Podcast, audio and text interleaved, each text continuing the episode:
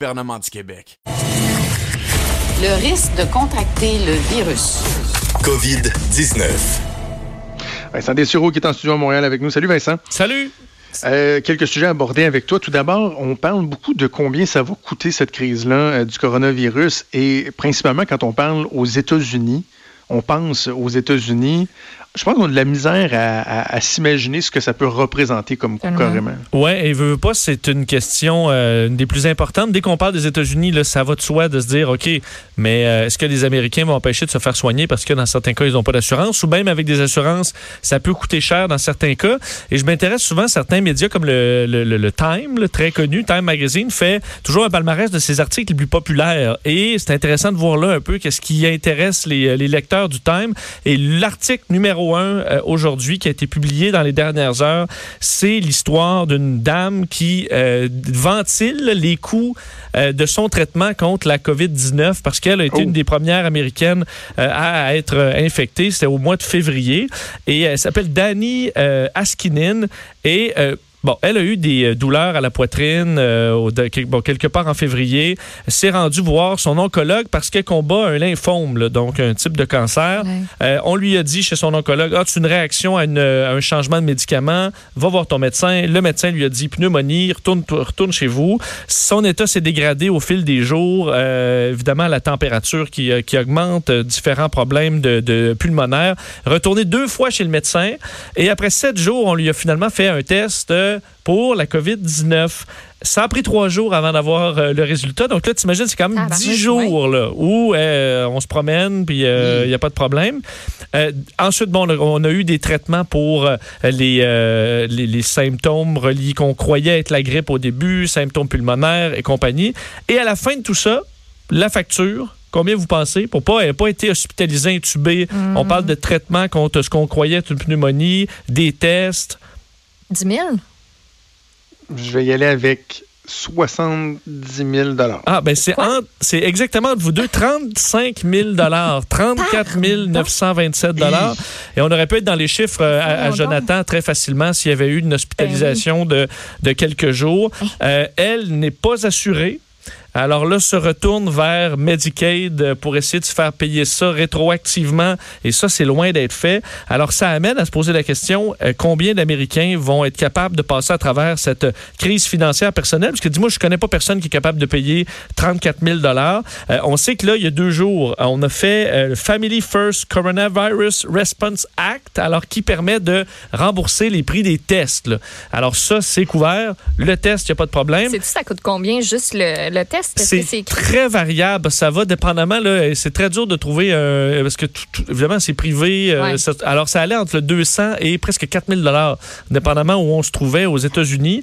Euh, et euh, on s'entend-tu que t'es mieux avoir le test à 4000 qu'à 200 Ben c'est ça. Mais ben, non mais ça non, 200. pourquoi il y a 200 lui hein? Et une fondation américaine a évalué le prix du traitement moyen pour la COVID-19 aux États-Unis. Et ce qu'on dit, c'est quand vous êtes assuré, là, le prix va entre 9000 dollars si vous n'avez pas de complications et 21 000 s'il commence à y avoir des, euh, des complications. Et euh, ça, c'est en se fiant au prix à peu près de se faire traiter pour une pneumonie aux États-Unis. Et ça, c'est pour les gens assurés, où souvent on va quand même euh, se gâter un peu dans les prix, là, comme chez certains dentistes. Et là, la partie que tu paies, toi, ben ça, ça dépend de ton assurance. Alors, il y a un déductible pour à peu près tout le monde. Déductible, la moyenne, c'est 1700 dollars. Alors, en moyenne, les Américains qui sont assurés devront payer cette facture-là.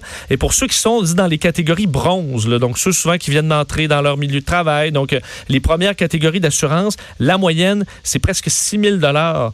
Euh, alors là, du coup, pour chaque personne qui aurait la COVID, et qui sont dans cette braquette-là, c'est des factures quand même importantes, alors que plusieurs sont sans travail. Euh, et si on n'est pas assuré, ben là, c'est le bordel. Là, il faut vraiment se tourner vers des charités, euh, donc certains hôpitaux qui font ça, euh, essayer de trouver de l'aide. Alors, ça peut être très compliqué. Évidemment, ça prendra des mesures gouvernementales, mais quelles seront-elles? Est-ce qu'on sera, on va dire, est-ce qu'on paye la facture à tout le monde pour ça, dans le but de surtout pas que les gens restent chez eux à mourir puis à contaminer tout le monde. La question se pose, mais les prix sont, font vraiment sursauter, je pense, et inquiètent énormément d'Américains ces jours-ci. Incroyable. Et là, tu parles même pas d'impact économique ou de coût euh, du système. Ben non, mais ça, ima- euh, imagine, que ce soit, là. imagine, tu perds ta job. En plus, tu peux pas travailler si tu es malade, même si tu l'as pas perdu. Et en plus, on te refile un 34 000 là, puis tu as deux enfants euh, à charge. euh, je veux dire, c'est c'est insoutenable. Je comprends que là, beaucoup d'Américains ont des, euh, des assurances, mais même si tu as à payer le 2000 là, que tu rajoutes ça, Mm. c'est très, très difficile, effectivement.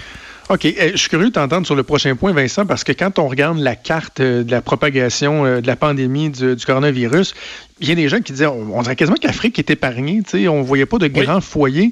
Et là, tu poses la question est-ce que l'Afrique aussi se dirige vers la catastrophe? Oui, et The Guardian fait un dossier là-dessus euh, ce matin sur euh, ce qui est qu'on considère, eux, et entre autres, le responsable euh, de l'Organisation mondiale de la santé pour l'Afrique, qui dit là, il faut se préparer que l'Afrique, ce soit la phase 3. là. On a vu la Chine, on a vu l'Europe et l'Amérique du Nord.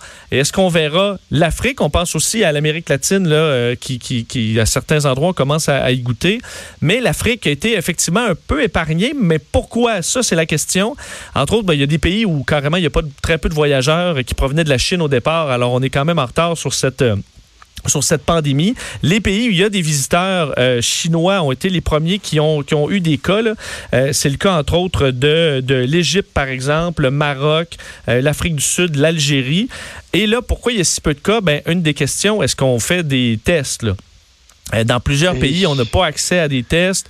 Euh, c'est très difficile. Alors, il y a cet angle-là.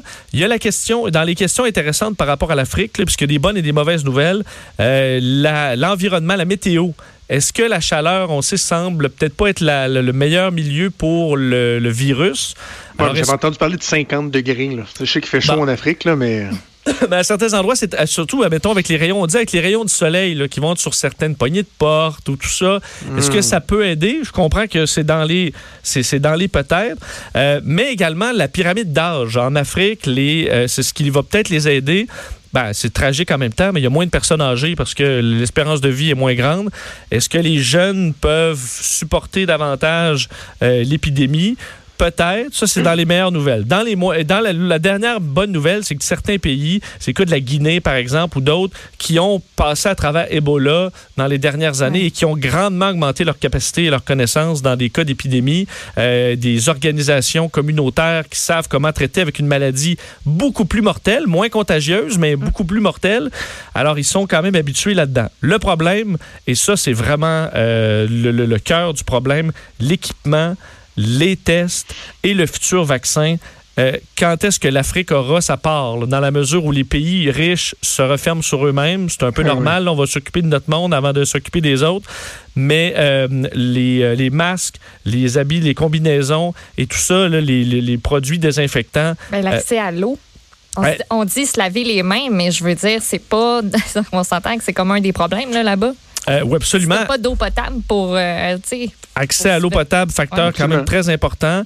Euh, et euh, dans des grandes mégapoles, le confinement qui est très, très difficile dans des coins comme, le, comme Kinshasa ou euh, des villes qui sont euh, surpeuplées, où là, tu dis, écoute, quand ça va commencer là-bas, ce sera très difficile. On dit, lorsqu'on aura, par exemple, les 100 millions de premières doses d'un vaccin, c'est qui qui va les avoir? Là? Euh, ce sera les pays riches, assurément, qui peuvent sortir. Aïe, alors, alors que l'Afrique, ça peut. Et évidemment, ils n'ont pas de support, pas de moyens comme on a ici, pas de, moyens de communication aussi faciles que nous avec des points de presse.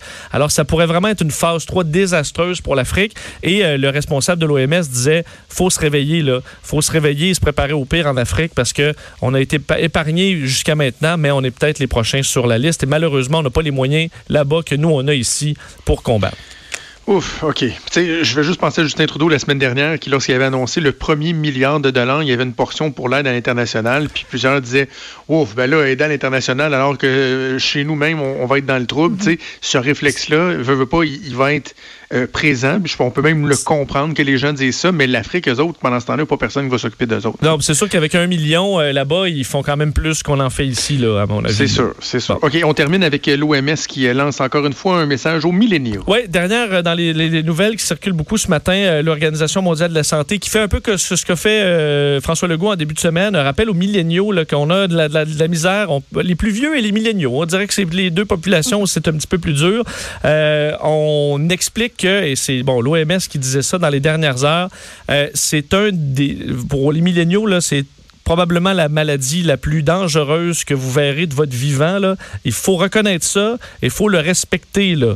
Euh, surtout que les milléniaux ne sont pas invulnérable, loin de là. D'ailleurs, il y a plusieurs questions. Il ne faut pas sous-estimer jamais un nouveau virus parce qu'entre autres, la CDC américaine, le Centre pour le contrôle des préventions des maladies, euh, dit que 38 des, des patients américains sont en bas de 55 ans. Alors, il y a quand même une partie, là, euh, euh, et ça, c'est ceux qui sont hospitalisés. Donc, 38 c'est pas vrai que c'est pas 2 et euh, entre autres en Italie, là, où vraiment c'est le bordel, ceux qui sont euh, en soins intensifs, dans les 20, 30, 40 ans, c'est autour de 10% Alors, c'est des gens qui n'ont pas de problème de santé préalable et tout ça. 10% ça paraît pas gros, mais il y en meurt, il y en meurt 500 par jour. Là. Alors, c'est 50 morts dans les, disons, les tranches d'âge qui sont pas touchées et qui meurt. Alors, il faut prendre, et surtout que vous êtes un vecteur à la base, mais il y a un rappel, rappel à l'ordre pour, euh, pour, euh, pour les milléniaux là-dessus. Puis peut-être euh, terminer avec un rappel sur les lingettes. Oui, ce que, tu, ce que tu disais dans l'émission Richard tantôt. Ben, c'est ça, c'est que je pense qu'il faut quand même le rappeler. Il faut pas euh, se rajouter ah, une, une, crise sanitaire de plus avec les tuyaux bouchés. Là. Euh, la ville de Mascouche qui publiait l'information comme quoi eux, ils ont des tuyaux qui bloquent en raison de la quantité de lingettes désinfectantes que les gens jettent dans les toilettes. Euh, ce n'est pas fait pour les toilettes. Comme les tampons, comme les serviettes hygiéniques, mm. ça va à la poubelle. Sinon, on aura des problèmes qui vont s'accumuler dont on n'a vraiment pas besoin en ce moment. Alors, ça change rien de le mettre à poubelle. C'est pas plus dangereux, c'est désinfectant. Alors, euh, c'est à la poubelle que ça va et surtout pas flusher vos, euh, vos lingettes, ni votre masque, ni votre euh, combinaison. Juste les petits papiers toilettes. Est-ce que, euh, il me semble ce matin, je t'ai entendu dire que tu ferais enquête pour essayer de trouver c'est qui qui met du papier brun dans les toilettes à Cube Oui, ben j'aimerais. Moi, je viens, je vais pas souvent à Montréal, mais j'en ai déjà vu du papier brun dans les toilettes. Ben, surtout que j'ai fait à Salut Bonjour euh, Week-end une longue enquête parce qu'il y avait quelqu'un qui flushait jamais son pipi là. Ah non. Dans la seule toilette de la loge qui est utilisée par plein de monde. Ben oui, je sais. Il fait, fait tout noir dans cette, dans cette toilette-là, by the way. J'ai fait une longue enquête pour finalement trouver le coupable, qui est une personnalité oh. connue que je nommerai pas. Tu vas me l'écrire, j'espère? Oui, mais en fait, c'est que sa, réflexion, c'était qu'il croyait qu'en quittant, là, ça allait flusher automatique.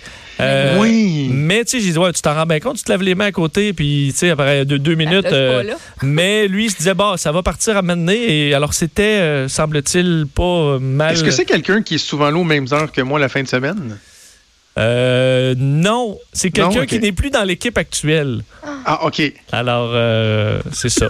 Puis moi, la logique du papier brun, là, non plus, ici, je la comprends pas. Parce que le papier brun, là, la poubelle est direct en dessous. Fait comme je comprends pas le ouais, déplacement. un petit tas de papier brun, puis là, tu penses toujours que c'est quelqu'un qui est allé faire un numéro 2, puis là, tu fais Ah non, c'est du papier brun, mais c'est pas plus brillant. Ah, vie, ça bloque, ça bloque. Ça bloque. Ben voilà, sur euh, ces belles observations de société, euh, merci Dess. On t'écoute euh, ailleurs dans la grille horaire et avec Mario cet après-midi. Et salut, bonjour en 20 On sera là en version un peu, évidemment, le show est chamboulé pas mal, mais on sera en direct demain de 6 à 10 malgré tout ce qui se passe. Excellent, on vous écoute. Merci Dess. Salut. Salut.